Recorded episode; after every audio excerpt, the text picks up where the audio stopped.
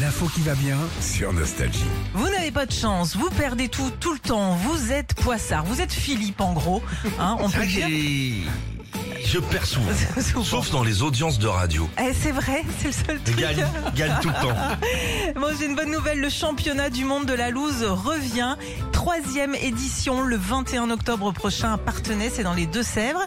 Et l'année dernière, c'est Alicia, euh, originaire d'Adi, donc qui avait euh, été élue championne du monde. Elle remet son titre en jeu d'ailleurs euh, cette année.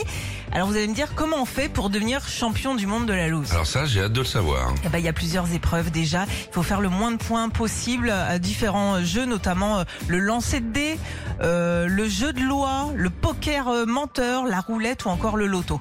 Ça, tu peux, tu pourrais faire. euh, Au loto, tout le monde euh, perd globalement. perd Il y a- ouais, ouais, c'est vrai un quand gagnant, c'est ça Ouais. que le jeu. Un petit peu. Il y en a un qui part. Celui qui part en courant a gagné.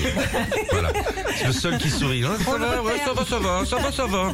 Alors, il y a aussi une partie de scène libre où tu te- tu t'exprimes comme ça devant un jury où tu dois raconter pourquoi tu mérites ce prix du meilleur loser du monde. C'est rigolo. C'est rigolo. Ah ouais. oui. Ça cartonne chaque année. Pour participer, bah, c'est gratuit. Il faut juste avoir moins de 15 ans. Et tout se passe sur place pour les inscriptions. Il vous reste 10 jours si vous voulez.